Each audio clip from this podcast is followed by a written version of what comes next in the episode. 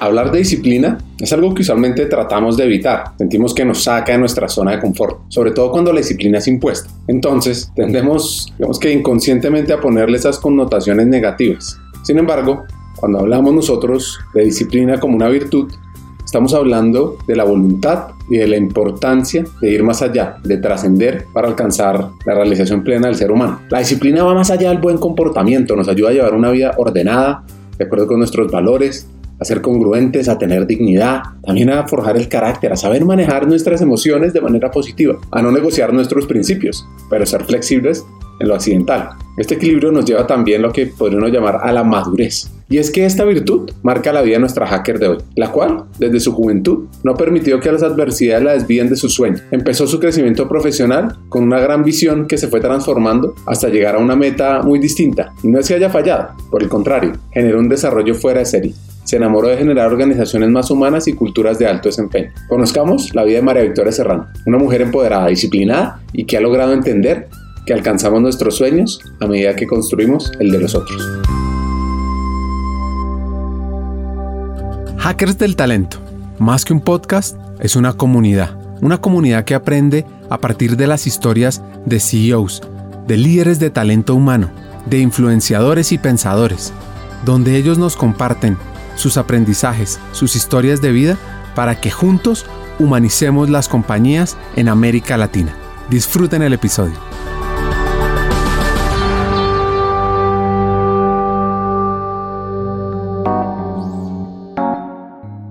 Todos nos ha pasado que a la hora de surcar un camino se tiene un objetivo claro y definido. Pero, pero, pero, a medida que avanzamos, este se transforma o se redefine, podríamos decir, llevando ese camino a otros destinos, a otros lugares inimaginables, que pueden incluso ser más grandiosos que ese que habíamos anhelado llegar. Pues esto le sucedió a María Victoria Serrano, la directora corporativa de gestión humana de Cual. Su camino empezó con un destino definido y llegó a otro. Escuchemos su historia. Pues mi papá trabajó mucho en el sector público, entonces fue senador, representante de la Cámara y trabajó en empresas del gobierno. A veces no necesariamente tenía tantos ingresos para pagar, digamos, simultáneamente cinco carreras universitarias de los hijos. Entonces, como somos del Huila, teníamos una finca ganadera y cultivábamos arroz. Entonces mi papá trabajaba y mi mamá pues le ayudaba mucho en el tema del cultivo, de la ganadería. Entonces eso fue mucho tiempo en el campo, a veces hay cosas que salen bien y otras no. Eh, finalmente después decidimos vender la finca y nos quedamos, todavía tenemos una, una parte de la finca pero mucho más reducida y mi mamá, eh, como ya estos hijos estaban digamos en el colegio y demás, empezó a aprender de seguros en Seguros Bolívar y realmente trabajó varios años en seguro con su firma de asesores de seguros se llamaba Falla Serrano y en general tuvo una cartera muy interesante. María Victoria Serrano, o para sus amigos Vicky, es una apasionada por el deporte, le encanta la competencia. Si fuera por ella, jugaría hasta canicas. Y esa pasión por la competencia la ha llevado a ser tan disciplinada, al punto tal que ese constante esfuerzo y su gran talento le ha permitido crecer dentro de una compañía como Koala, en la cual ingresó en 1992 y ya lleva 30 años desarrollando el talento de esa compañía. En este momento, su rol es directora corporativa de gestión humana. Ella es de familia Opita. Para los que conocen, es del Huila, un departamento de esos 32 que conforman a Colombia, donde su capital es Neiva. Una joya de la naturaleza ubicada al suroeste de la capital de Bogotá, que se caracteriza por un gran valor turístico, donde hay nevados, desiertos, selvas, llanuras, bosques secos, valles y hasta páramos. Diría mi tía, de todo como en botica. Los invitamos a conocer esta historia de disciplina y alta competencia. Bueno, yo soy eh, la hija número 8 de nueve hijos, o sea, una familia numerosa, siete mujeres y dos hombres. Una de mis hermanas falleció, se llamaba Marcela Serrano, incluso trabajaba en gestión humana durante mucho tiempo en Seguros Bolívar, y padres pues de origen huilense, nosotros somos de origen huilense, entonces mi padre abogado, político, con cargos digamos como en el sector público y privado, mi mamá a pesar de ser una ama de casa con nueve hijos, también eh, tenía otras actividades paralelas como la agricultura, la ganadería y después se dedicó a la venta de seguros, o sea, le alcanzaba el tiempo para muchas cosas.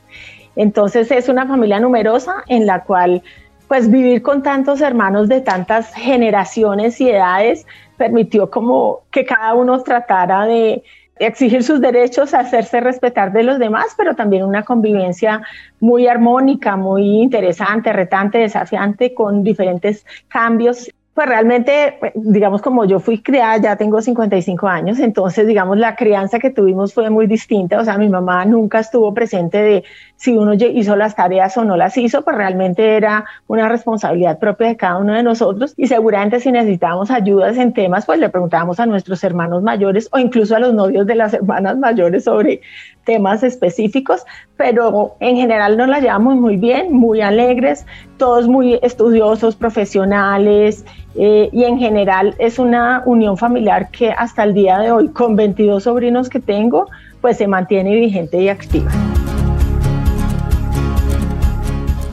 Uno de los hallazgos más interesantes de los resultados del último censo es la reducción del tamaño promedio de los hogares colombianos. Este es un fenómeno casi que podríamos decir mundial. En Colombia pasamos de 3,9 personas por hogar en 2005 a 3.1 en 2018. Según la CEPAL, la Comisión Económica para América Latina y el Caribe, actualmente el tamaño promedio del hogar en América Latina es de 3.6 personas. Bueno, entonces comparémoslo con otros países, por ejemplo España y Noruega. Ahí la cifra es de 2,5 y 2,2 respectivamente. Si analizamos con detalle esas cifras, pues vamos concluyendo que van cayendo más y más. Y un dato que nos puede ayudar a dar respuestas es que en la década de los 70, una mujer colombiana, una familia colombiana, tenía en promedio 6,8 hijos a lo largo de su vida. Y hoy se estima que cada mujer tuvo solo 1,9. Estas familias numerosas, esa característica de la época, por ejemplo, nuestra hacker que tiene ocho hermanos. Pues mi papá trabajó mucho en el sector público, entonces fue senador, representante de la Cámara y trabajó en empresas del gobierno. A veces no necesariamente tenía tantos ingresos para pagar, digamos, simultáneamente cinco carreras universitarias de los hijos. Entonces, como somos del Huila, teníamos una finca ganadera y cultivábamos arroz. Entonces mi papá trabajaba y mi mamá pues le ayudaba mucho en el tema del cultivo, de la ganadería. Entonces eso fue mucho tiempo en el campo, a veces hay cosas que salen bien y otras no. Eh, finalmente después decidimos vender la finca y nos quedamos, todavía tenemos una, una parte de la finca pero mucho más reducida y mi mamá, eh, como ya estos hijos estaban digamos en el colegio y demás, empezó a aprender de seguros en Seguros Bolívar y realmente trabajó varios años en seguro con su firma de asesores de seguros se llamaba Falla Serrano y en general tuvo una cartera muy interesante, pues que ya ella falleció y finalmente pues ya la entregó a otras empresas, pero, pero en general siempre estuvo muy activa y tratando de como superarse. Mis hermanos mayores, por supuesto, vivieron en Neiva, pero las tres chiquitas más en Bogotá, donde ya continuamos el colegio y la universidad y demás pero siempre todas las vacaciones los hermanos de mi mamá vivían allá, entonces siempre íbamos a la finca y estamos en contacto con nuestras raíces de manera permanente. En el colegio en general, como yo era de las chiquitas de mi casa, era súper consentida. Me acuerdo que cuando mi mamá nos dejaba en el colegio, en esa época uno no entraba al jardín infantil como ahora, sino entraba de una vez a kinder al colegio. Cuando nos iba a dejar en el colegio para mí era más o menos un trauma, no quería quedarme y siempre era buscando a mis hermanas mayores, pero realmente fue pues rápidamente superado ese tema y luego ya en general era una estudiante bastante disciplinada, juiciosa, estudiosa, súper deportista. Yo siempre fui en, la etapa del colegio muy deportista, jugaba mucho baloncesto, pues yo más, o menos mido como unos 70. No es que sea muy alta, pero para el promedio colombiano sí. Entonces, jugaba baloncesto de manera muy intensiva, representaba al colegio en distintos campeonatos eh, y en general eh, también participaba en todas las actividades artísticas, culturales y deportivas que existieran, además de los temas académicos. Las competencias deportivas me encantaban, o sea, yo era y sigo siendo muy competitiva, o sea, cada vez tener un mejor resultado en el tema deportivo, por ejemplo, ser eh, campeón, estar en todas las, digamos, eh, ligas superiores de los campeonatos que teníamos en ese momento y tener un rol destacado en el tema deportivo. En el tema académico también en general me destacaba, en mi colegio era bastante exigente y teníamos, yo no era de las primeras, pero era, digamos, como estábamos en el, eh, dentro de las siete mejores, digámoslo así, seis por encima de mí, por supuesto. Eh, pero en general también disfrutaba mucho compartir. Mi colegio era mixto, entonces era como muy abierto, muy divertido, muy con bastante exigencia académica, pero con posibilidad de compartir y, disfrutar todas las actividades extracurriculares que existían. Para mí, digamos, eh, ahora lo entiendo, pero yo me acuerdo que nosotros en, en los campeonatos deportivos teníamos un, un, entrenador de baloncesto que se llamaba Jaime, que era súper bueno y súper exigente, y, o sea, era demasiado exigente y me acuerdo que para mí una, un reto y un desafío grande es que nos enfrentamos a un equipo donde él también era entrenador. Entonces, claro, él ya, eh, como era la sede del campeonato en el colegio que él dirigía también, entonces él dirigió al otro, eh, al otro equipo.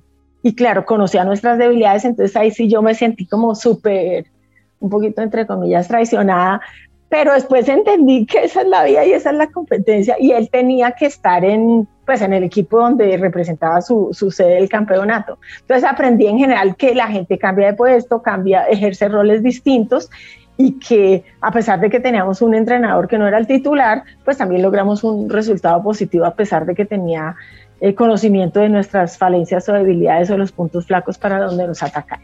Yo te, estudié en el mismo colegio, en general buena estudiante y como te dije, participando en muchas actividades de, de diversa índole, desde deportivas, de baile, artísticas, etcétera.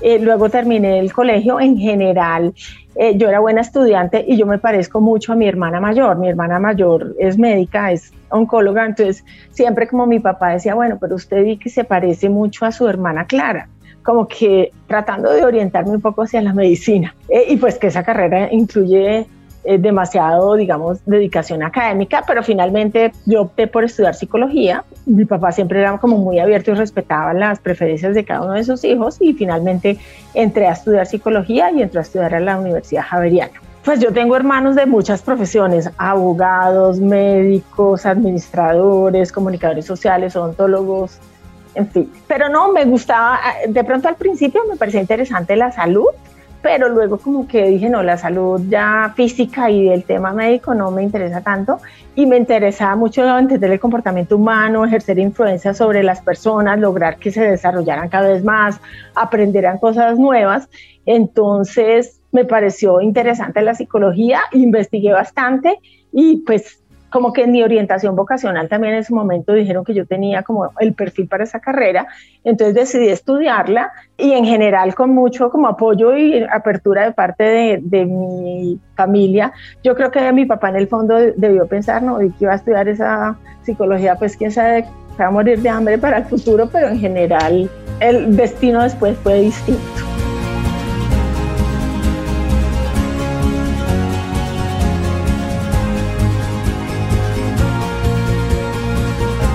Vicky se enamoró de la psicología clínica en la universidad. Incluso el profesor Simon Bransky fue su inspiración para abordar el tema del psicoanálisis.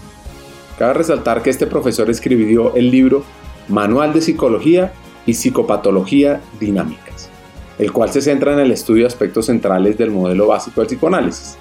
Pues Vicky ya tenía pacientes y un consultorio. Pero, pero, pero, ¿cómo llegó al mundo entonces organizacional? Descubrámoslo. Mi sueño era ser psicóloga clínica, o sea, mi sueño era ser psicóloga clínica o trabajar en una, sobre todo me gustaba mucho en la parte de psicología clínica, o sea, atender pacientes con patologías severas, ayudarlos a rehabilitar, a lograr como superar esas dificultades y tener como un proyecto de vida distinto. Ese era como mi sueño realmente y fue mi sueño durante varios semestres en la universidad. En general yo me enfoqué mucho por la psicología clínica, o sea, todas las partes, las prácticas académicas que uno tiene la oportunidad de hacer y en la Javeriana en esa época mucho énfasis del psicoanálisis, entonces pues yo era súper estudiosa del psicoanálisis con el doctor Simon Bransky, o sea, era mejor dicho fanática, eh, pero luego ya hice una práctica de organizacional en algún momento en Corona, me acuerdo, en general me fue bien, pero yo decía pues acá pues valorado igual más la práctica clínica, incluso terminé la universidad que en general me fue bastante bien académicamente, más un poco la dificultad o el cambio en la universidad cuando ingresé es que en psicología en la Javeriana son del 90% mujeres. Y yo estudié en un colegio mixto donde tal vez él era 70-30, entonces ese proceso de adaptación distinto, pero en general, bueno, superado con éxito. Ya salí y empecé a decir, bueno, cuando ya terminé las materias, dije, ¿yo qué voy a hacer? Yo, en mi última práctica fue en psicología clínica en una clínica psiquiátrica, entonces yo atendí a algunos pacientes de consulta externa, pero en ese momento uno tenía la supervisión de la, de la fundación o tenía un supervisor de la universidad. Ya cuando salí, incluso como mi hermana tenía un consultorio médico, pues yo atendía a los pacientes, pero pues muy difícil porque uno ya solo sin tener una asesoría, muy difícil manejar pacientes con problemas de drogadicciones o problemas de, de neurosis severa, entonces como que ahí yo me fui dando cuenta que eso era bastante difícil. Y entré al mundo organizacional porque había hecho la práctica antes, entonces golpeé las puertas de esa compañía y finalmente entré a trabajar, digamos como que dejando de lado el tema clínico y ya incursionando en el mundo organizacional. Pero creo que pues toda la formación que uno recibe pues le sirve posteriormente para su formación pues en el ámbito organizacional. Me terminé enamorando y sintiendo que claramente uno desde el ámbito organizacional tiene un impacto infinito con mayor cantidad de personas para lograr generar transformaciones en la vida de las personas. Eso fue en el año de 1990.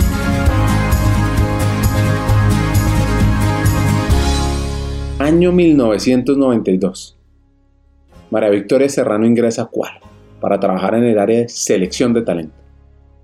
En Colombia estábamos en ese momento en una crisis energética provocada por el famoso fenómeno del niño, que es un fenómeno climático que provocó sequías, lo que afectó a los niveles de embalses generados de la energía hidroeléctrica. En ciudades como Bogotá hubo racionamiento de nueve horas y en todo el país se decretó adelantar el uso horario una hora, la famosa hora Gaviria.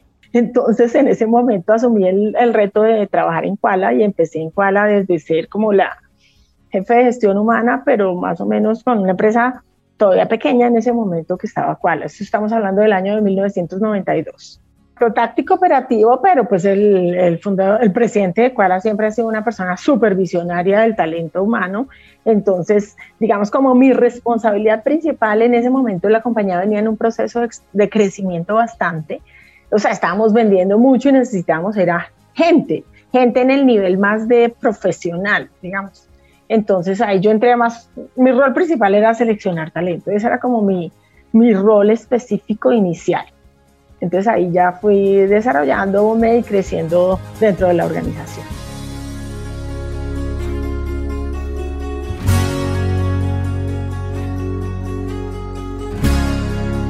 Nuestra hacker ingresa a Kuala, donde su líder y presidente de la organización, Michael de Rhodes, la inspira a la hora de abordar este reto. Esta multinacional colombiana de consumo masivo se dedica a la producción y comercialización de productos pertenecientes a la categoría bebidas, culinarios, cuidado personal, golosinas y congelados. Fue fundada en 1980 por el mismo Michael de Rhodes en una pequeña bodega de Bogotá. Ah, no, no, ya me había enamorado, incluso había hecho una profundización en recursos humanos en la Javeriana, entonces ya había, ese era como mi nuevo objetivo y mi nuevo ámbito de trabajo y realmente aprendí y lo disfruté bastante hasta el día de hoy en general no ha sido una experiencia súper interesante porque he crecido profesionalmente con la organización desde la aquí en Kuala en Colombia digamos de creando pues todos los temas como te decía al principio mucho enfocado en selección luego que tienes seleccionaste el mejor talento porque eso siempre ha sido como el objetivo de Kuala tener las mejores personas pues el mejor talento para poder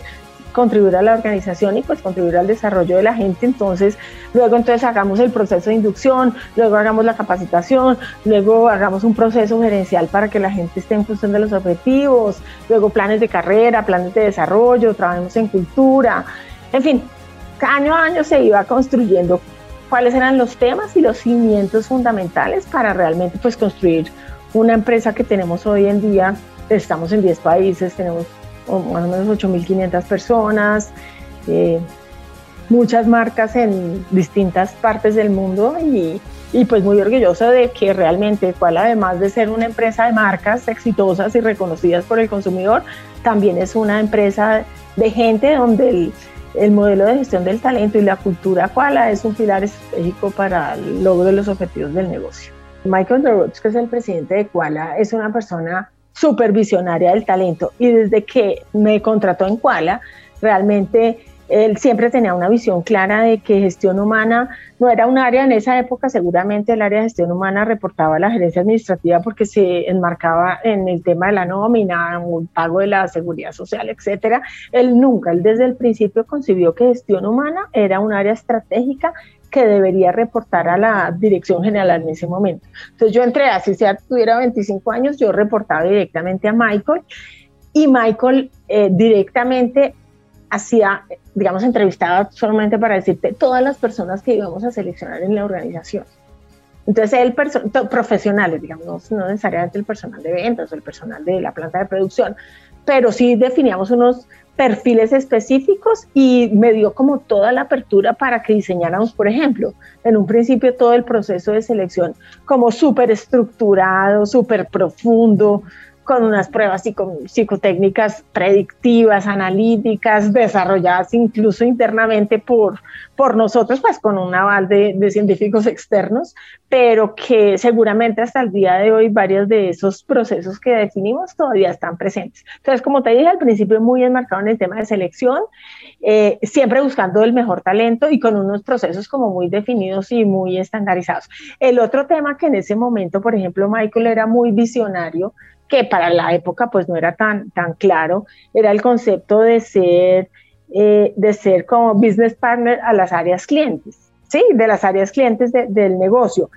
desde el principio, cuando ya empezamos a crecer en el área de gestión humana, él sí consideró que, eh, digamos, una estructura mixta en la cual que todavía perdura hoy acá en, en Kuala, en Colombia y en los países en donde tenemos una estructura en donde tenemos personas asignadas a áreas clientes y simultáneamente tienen unos procesos transversales a cargo. Entonces, siempre con esa concepción, que para la época me parecía muy revolucionario, porque en esa época, por lo menos en Colombia, no, no, existía nada de eso.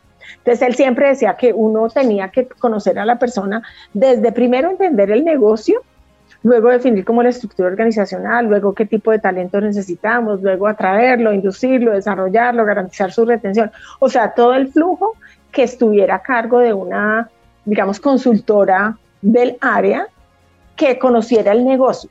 Y me acuerdo mucho que él decía, casi todo el perfil que habíamos, teníamos en el equipo de gestión humana en esos, digamos, en esos años eran psicólogas. Siempre, digamos, el perfil eran más psicólogos, esto ha un poco, pero en general porque sí conocíamos un poco como los intereses, las motivaciones, la capacidad de identificar el talento de la gente, cómo realmente desarrollarlo al máximo y cómo habilitar a los jefes en ese proceso. Entonces creo que eso también eh, fue muy, muy visionario en ese momento y revolucionario para la época que te estoy mencionando. Entonces, el de reportar a la dirección general, el, concepto del, consultor de área, nosotros lo llamamos consultor, eh, y después cada vez nos fuimos como estructurando más en procesos, ¿sí? en procesos de gestión humana. Entonces, creo que en general eso fue, digamos, como una filosofía que todavía hoy perdura en el tiempo.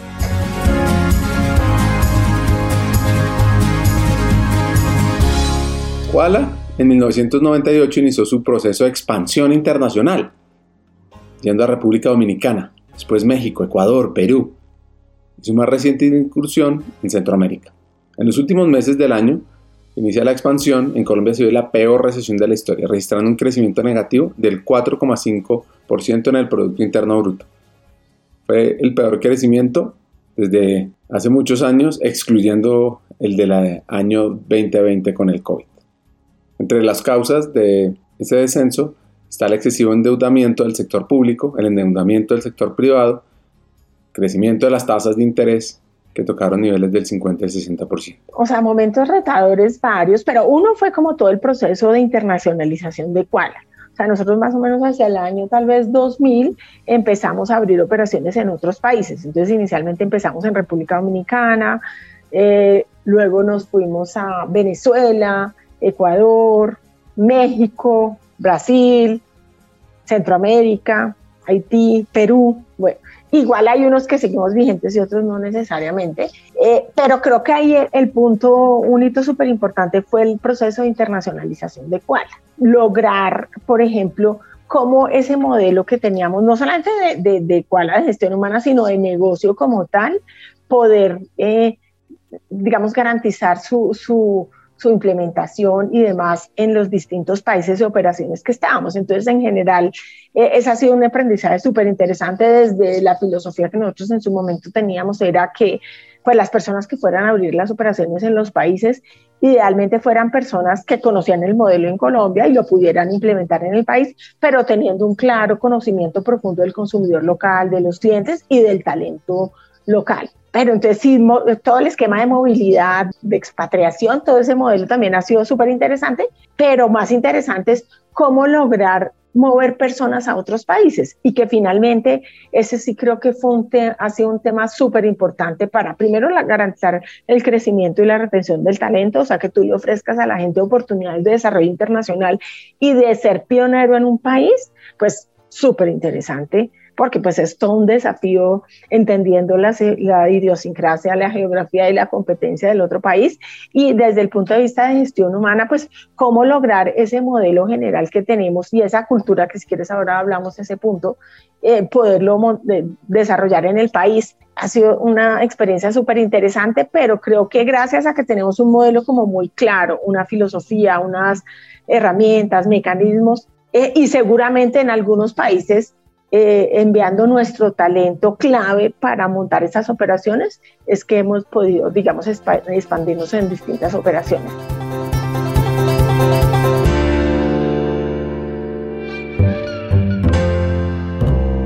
Los factores culturales y el alineamiento organizacional son críticos para alcanzar el éxito y evitar los fracasos en una expansión organizacional. Como lo diría el famoso empresario chino, Jack Ma, el fundador y presidente ejecutivo de Alibaba Group, que dice que la profundidad de la ambición determina el potencial del futuro. Y esto lo vivió nuestra hacker cuando llegó a República Dominicana a acompañar la expansión.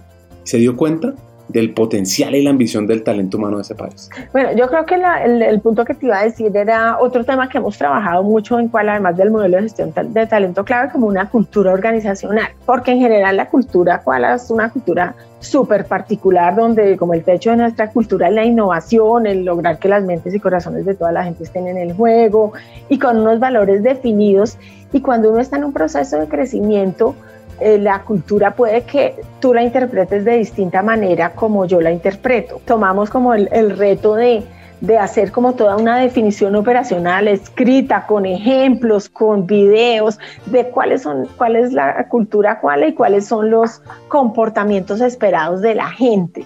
Y en, eso fue súper importante porque, como te digo, a veces uno puede malinterpretar el tema de, no sé, eh, no nos conformamos, siempre buscamos más, es un valor de cuala. Sí, pero entonces, ¿cómo no nos conformamos? Entonces, ¿qué quiere decir? ¿A través de qué metas? ¿A través de qué mecanismos? Pero también, ¿cómo reconozco a la persona que, que llega a, más? En fin, entonces, eso creo que fue un proceso muy importante de, de hacer como todo el, como el descubrimiento de la cultura, porque finalmente uno no la impone, sino la descubre y la, la explicita y la comunica. Entonces yo creo que eso fue un tema súper importante que nos servía de plataforma para cuando llegamos a otra operación eh, en otro país.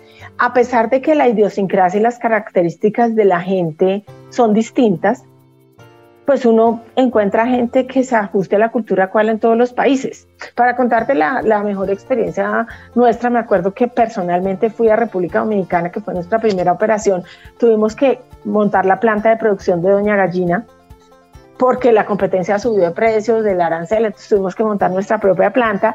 Y entonces yo decía, bueno, pero estos operarios con un prejuicio negativo pues de que no van a trabajar turnos tan largos de lunes a sábado, rotativos y demás, pero uno llega allá y finalmente la gente también tiene, es autoexigente, la, quiere, la gente quiere desarrollarse, quiere aprender, quiere una oportunidad laboral interesante y de crecer en la organización y lo logramos y en general tenemos en República Dominicana 1.400 personas súper conectadas, productivas. Hagamos una pausa. Hackers del Talento busca humanizar las compañías, compartir experiencias y mejorar la realidad laboral en Hispanoamérica. Necesitamos de una comunidad, porque solos imposible. Así que tu apoyo es fundamental. ¿Cómo? Compartiendo nuestros episodios por WhatsApp, por las redes sociales, suscribiéndote a nuestras plataformas y comentando. Ya hay varios que se han montado en esta comunidad. Gracias a Crip Bogotá por tu apoyo y cerramos esta pausa. Continuemos con el episodio.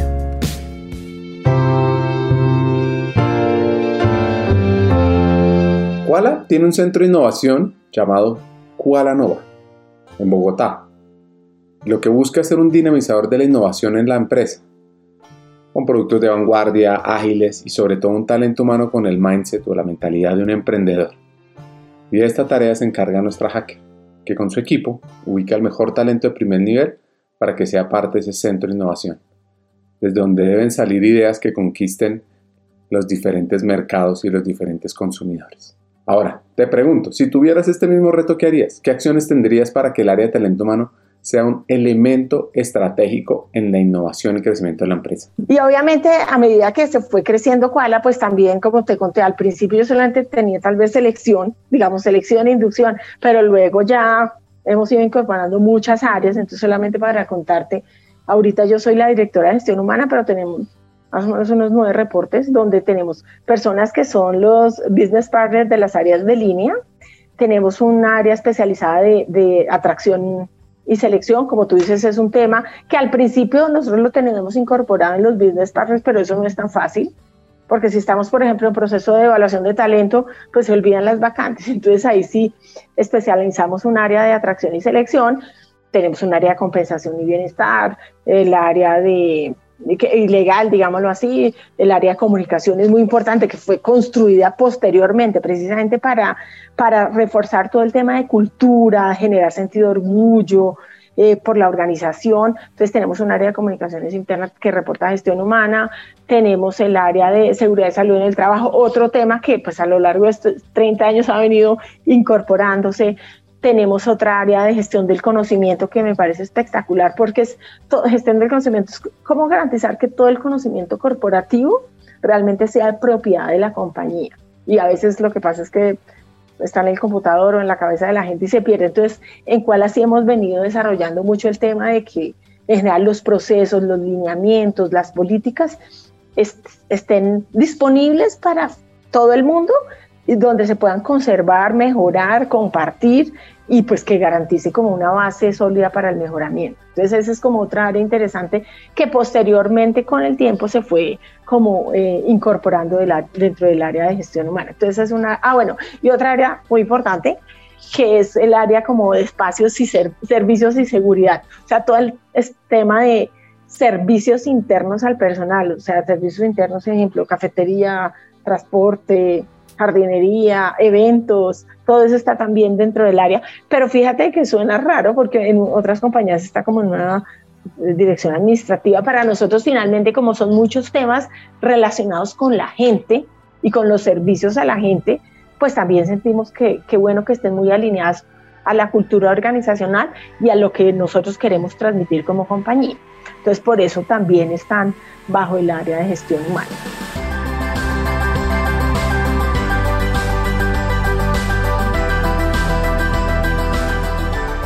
En la vida uno tiene personas que lo inspiran, que lo hacen crecer, que lo desarrollan. El principal mentor de Vicky es Michael de Rhodes, como les conté, presidente y fundador de Qual. Este personaje en el 2008 recibió la distinción de Emprendedor del Año Master en su primera versión en el país. Y recuerdo lo que mencionó, y es que uno de los objetivos organizacionales es la creación masiva de empleo. Siempre ha visto esto como un indicador porque demuestra el crecimiento, desarrollo y competitividad. Incluso se atrevería a decir que es el cumplimiento con el país. Kuala, podemos decir que va evolucionando y está cumpliendo con ese objetivo. Tiene más de 9.000 empleados en la actualidad. Pues mira, el mentor principal, pues Michael Rhodes, que es el presidente y fundador de Quala, claramente como él fue el pionero de todo este pensamiento de, del rol de gestión humana en una organización. Es que uno aprende tanto de los aciertos como los desaciertos y quizás más de los desaciertos. En términos, digamos, de épocas difíciles de la compañía, que es el paso de unas etapas iniciales a etapas de mayor desarrollo, pues tal vez una gran dificultad es entrar, digamos, a volver una compañía más institucional, con una fortaleza, digamos, en la gestión del conocimiento, con la posibilidad de que las cosas queden consignadas y que la gente realmente aprenda y sus aprendizajes los deje consignados para futuras generaciones, en vez de estar continuamente dando la vuelta y entrando con gente nueva que está iniciando su aprendizaje. Eh, y que realmente es el, la cultura cual es un reflejo de lo que es él en su estilo personal. Entonces él creo que, y, siempre es, eh, digamos, siempre pensando en, la gente, pero cómo ser más contributoria, cómo lograr el desarrollo de la gente. Entonces esa es como una impronta importantísima para mí. La otra persona, pues súper, digamos, importante e inspiradora es el presidente de Kuala, el que se llama Andrés Leal, pues que también él, él es chistoso porque yo, yo lo seleccioné desde desde chiquito, digámoslo así, y ha venido en un proceso de evolución. Entonces, él, una persona que súper, eh, digamos, visionaria, que le dio un complemento a es súper importante desde el punto de vista de la estructuración de los procesos, de la estandarización, porque finalmente si uno no crece, crece de manera creativa e innovadora, pero no estandarizada para tener un crecimiento internacional, pues muy difícil, no se va a sostener. Entonces ese, ese pensamiento tanto estratégico como de procesos que tiene Andrés, pues muy interesante para poder eh, pues estructurar y consolidar la compañía. Y que otros mentores, yo creo que también el, equipo, ¿no? El, mi equipo en general, el equipo de gestión humana es un equipo súper, digamos, como comprometido, aportante, en cual nosotros tenemos un valor que se llama eh, la discusión a profundidad con apertura y cuestionamiento. Entonces aquí eso, eso parte de la premisa de que todas las decisiones en general se busca tomarlas por consenso o sea, escuchando los puntos de vista de las personas, obviamente que estén informadas y que puedan aportar al, al tema. Entonces yo creo que esa dinámica de discusión a profundidad con mi equipo directo eh, y con las compañeras de los otros países, con mis colegas de los otros países, súper interesante porque uno realmente eh, siempre que ve una opción, ve una alternativa, pero si le pregunta a otras dos, ven las cosas desde distintos puntos de vista y enriquece generando una mejor alternativa real. Y lo mejor es que si la construiste en equipo, pues después va a ser mucho más fácil la alineación, ejecución, implementación y mejora en la práctica.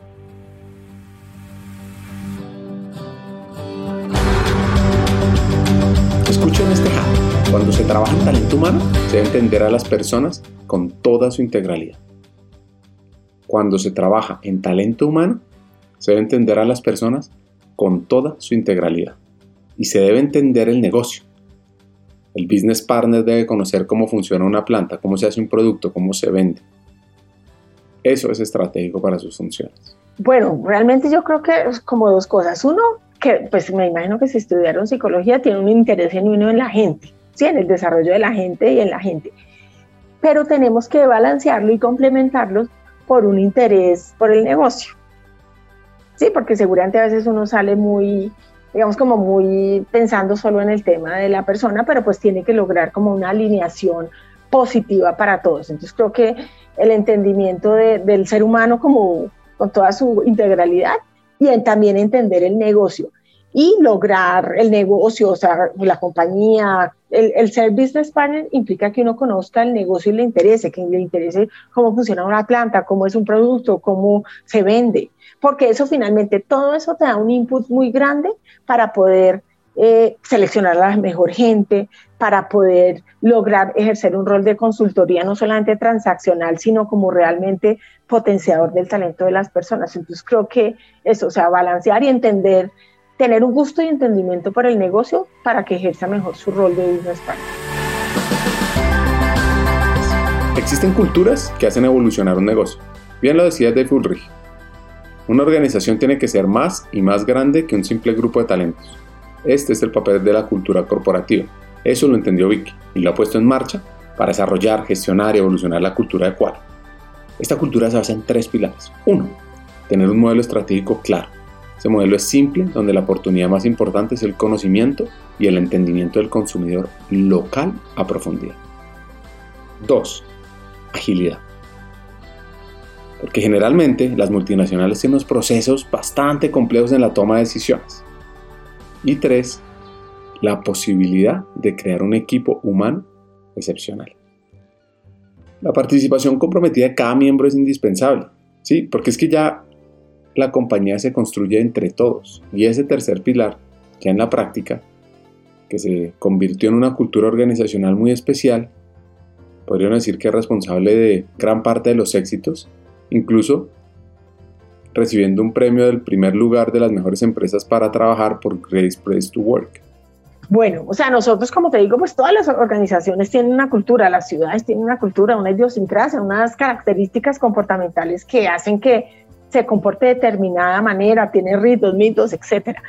Y pues Kuala también tenemos una cultura organizacional eh, y lo que, como te dije, nosotros lo que hicimos fue descubrirla, porque pues ya estaba. Entonces me acuerdo que en ese momento hicimos una, una pregunta abierta más o menos a 1.200 personas en, en varios, eso fue tal vez como en el 2003, eh, a varios países de Kuala Internacional y de Colombia. Y bueno, ¿qué es lo que más valora de Kuala? Eh, y finalmente la misma gente fue lo que, o que hace a que Kuala sea distinta a las demás. Entonces la gente decía, uno, el tema de, de que siempre va por más, ¿sí? De que siempre va por más. Otro, que el respeto y la valoración por las personas. Entonces, simplemente de ahí para decirte que que ese fue como un insumo, obviamente también desde el punto de vista pues, del comité directivo y demás, eh, identificamos qué es lo que ha permitido a Kuala ser exitoso. Y siempre que hablamos de, de, una compañía exitosa decimos que tiene como tres ejes, digamos como un trípode, digamos como tres patas. Uno es que sea, que tenga una estrategia correcta. Entonces, pues sí considero que Kuala tiene una estrategia correcta de llegar al consumidor y desarrollar marcas diferenciales que garanticen la preferencia del consumidor por ellas y demás. Entonces, un modelo correcto. Otro, que tenga unos procesos y unas, sí, unos procesos y unas capacidades eh, físicas, técnicas y demás. Y el tercero, que tenga una cultura y un equipo, y ese pues es lo nuestro. Entonces, en ese proceso de definir la cultura, eh, pues identificamos que había sido lo más importante y lo más exitoso para que Kuala pudiera llegar a donde está y ser exitosa. Y entonces dijimos, la primera, pues que sea, es una empresa donde el techo de nuestra cultura es la innovación pues somos una compañía de consumo masivo, si nosotros no innovamos con cosas diferenciales, pues no vamos a sacar nada ni lograr ninguna ventaja. Entonces partimos de eso y después fuimos descubriendo que, que, que en general tenemos, bueno, tenemos un pilar que se llama las mejores ideas. Si nosotros no tenemos las mejores ideas para generar esa innovación, ideas no, no las mismas de siempre, sino ideas distintas, pero no solamente la idea, sino garantizar que esa idea se ejecute con excelencia. Entonces eso fue otra como otro, como se dice, un descubrimiento importante y es que la ejecución en Kuala es muy importante y, eh, y en general la ejecución es la que permite que te potencies una idea o la, la digámoslo así.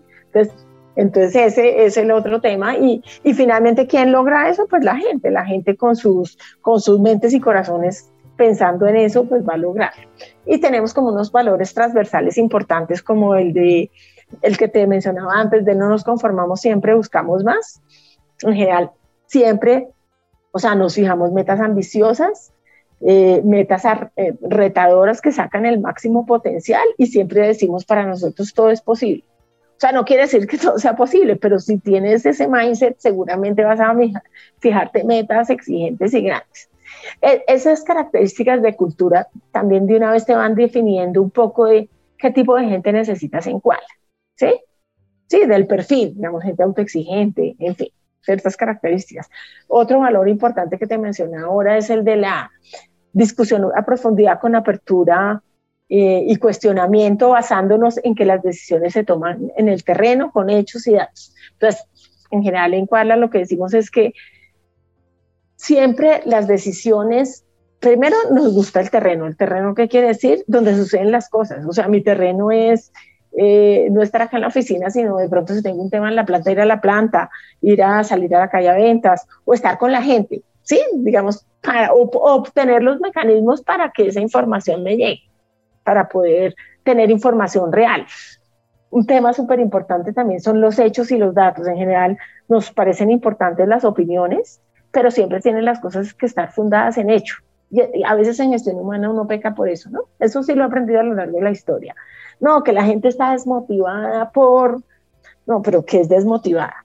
Que cuántas personas, sobre qué tema específico, o sea, uno tiene que ir, y por eso es importante la data en gestión humana, que a veces uno trata, eh, es un poquito soft, y además yo soy, yo soy psicóloga, pero parezco ingeniera, no, no por las fórmulas, sino por el, ya que las cosas las trato de sustentar con, con hechos y datos para poder generar de ahí los diagnósticos, entonces eso, ese valor, digamos, de la discusión basada en, con profundidad, con apertura y pensar de que las personas pueden tener otra forma de ver las cosas, pues eh, ayuda mucho. Si tú me preguntas, yo siempre que estamos haciendo, definiendo algún tema particular, ejemplo, vamos a hacer una encuesta de engagement.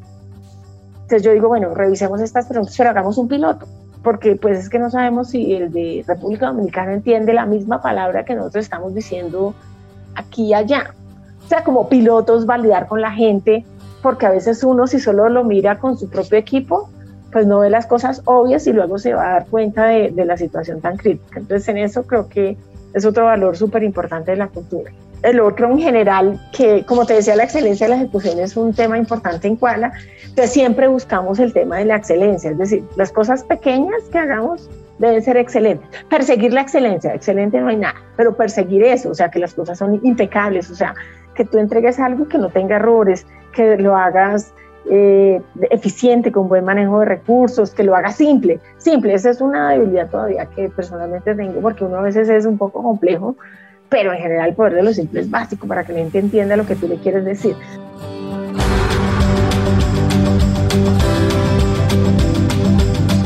¿Tienen su libreta, su Evernote o OneNote? Aquí va un tremendo hack. Los líderes debemos ser referentes de cultura, con nuestras palabras y acciones y esto deben hacer de forma natural, para conectar a los colaboradores con el sentir que están trabajando en un lugar único, mágico, especial, de crecimiento acelerado. Pues retos culturales en general, sí, bastantes. O sea, cada vez tenemos que ser más, más referentes de cultura, eh, de cultura, como te decía antes, con nuestras palabras y acciones. Y eso viene muy marcado con los líderes. O sea, los líderes de la organización digamos, tenemos que ser como ejemplos en la cultura, pero es algo que es natural, o sea, no debe ser forzado, sino que en general este es como un reto grande que tenemos que hacer y, lograr como la consistencia y que la gente se conecta con eso y la gente se conecta, pero pues toca hacer el esfuerzo diario y como te digo, si hay comportamientos que van en contra de eso, pues tratar de, de, de, cuestionarlos y buscar su modificación. En general ese es el, el reto de lograr que la gente se conecte y pueda permanecer y desarrollarse. Pues el reto de la permanencia y el desarrollo de la gente es un reto creo que de todas las compañías. En general nosotros tenemos un promedio de antigüedad alto, sobre todo en el nivel de la gerencia media y alta. Sin embargo, pues tenemos que, que buscar cómo la gente siente que cuál es un lugar único y especial en donde puede crecer, desarrollarse y tener una carrera perdurable pues seguramente no estamos hablando de los 30 años míos, ¿no? Pero, pero en general que pueda sentir que, que esta es una oportunidad interesante de crecer. Nuestra hacker nos confiesa cuáles son las culturas organizacionales que admira, y entre esas sobresale Amazon. Es que la cultura de Amazon no se parece a ninguna de las empresas del Fortune 500 o de las listas de las mejores empresas para trabajar. El precio de sus acciones se ha multiplicado 491 veces desde el 97, que ha generado ganancias en el 2020 más o menos alcanzaron 21 mil millones de dólares. Esto no sería posible sin una cultura basada en los clientes, la innovación y esto, la paciencia. Así lo aseguró Jeff Bezos, que dijo, en Amazon tenemos tres grandes principios que hemos conservado, que son la razón de nuestro éxito. Poner al consumidor en primer lugar, innovar y tener paciencia. Este gigante tecnológico ha reemplazado a Google como el mejor lugar para trabajar en Estados Unidos, según LinkedIn. Bueno, por ejemplo, Amazon me parece espectacular. No conozco mucho de, cerca, pero pues he leído los libros y demás, entonces me parece espectacular y que han logrado unas cosas como diferenciales. Eh, me parece que eh, Google también, también ha logrado cosas y eso que han tenido como eh, desviaciones y demás, pero igual la esencia de la gente eh, la evalúan. Eh, o sea, me encanta como ellos evalúan, no solamente en cultura, sino en los procesos de, de selección y avance. Eso es una cosa impresionante, digamos, todo el proceso tan estructurado que tienen. A nivel de cultura, eh, por ejemplo, bueno, por ejemplo, compañías como Rappi, o sea, compañías que son, digamos, como de tecnología o de startups distintas que, que me parece que, que, la cultura que han definido es muy alineada con su modelo de negocio y que la gente se conecta mucho con eso, entonces me parece pues interesante y chévere aprender de lo que ellos hacen y con mucha como versatilidad, adaptabilidad y demás. Otra cultura que por lo menos el creo que tenían en su momento como que lo admiraba mucho el Johnson y Johnson también.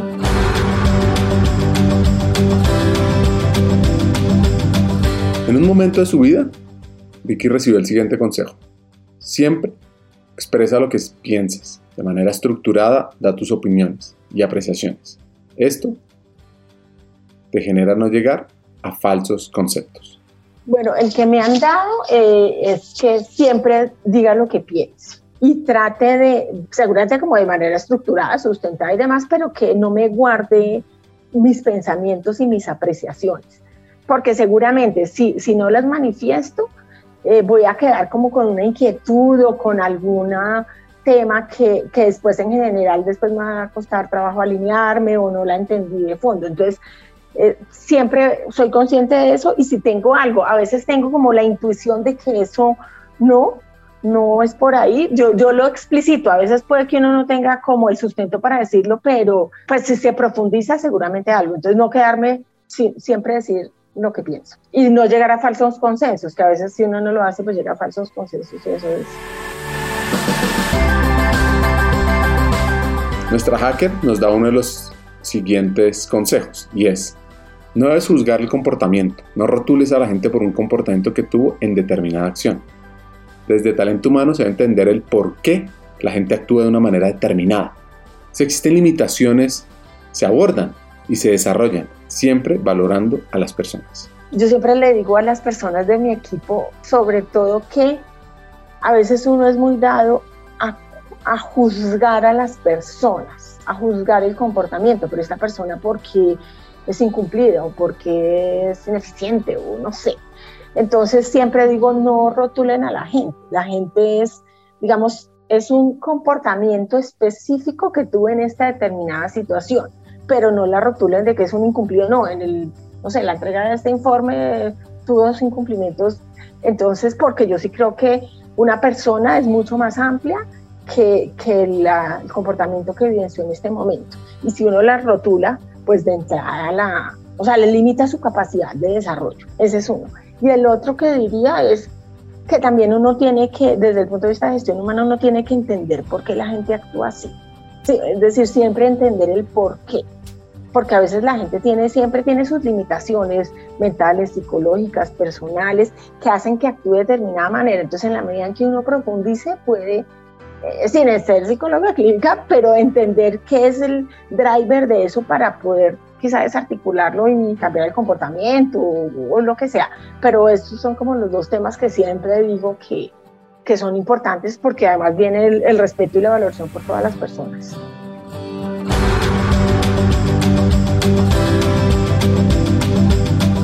Vicky nos cuenta el por qué se siente orgullosa de tener 30, sí, 30 años en cuál. Ha impulsado el desarrollo en tres frentes del talento humano, de la organización, del país. Y es importante aclarar que la innovación es el corazón de la cultura de Kuala. Podemos decir que ha sido factor fundamental del éxito hasta el momento.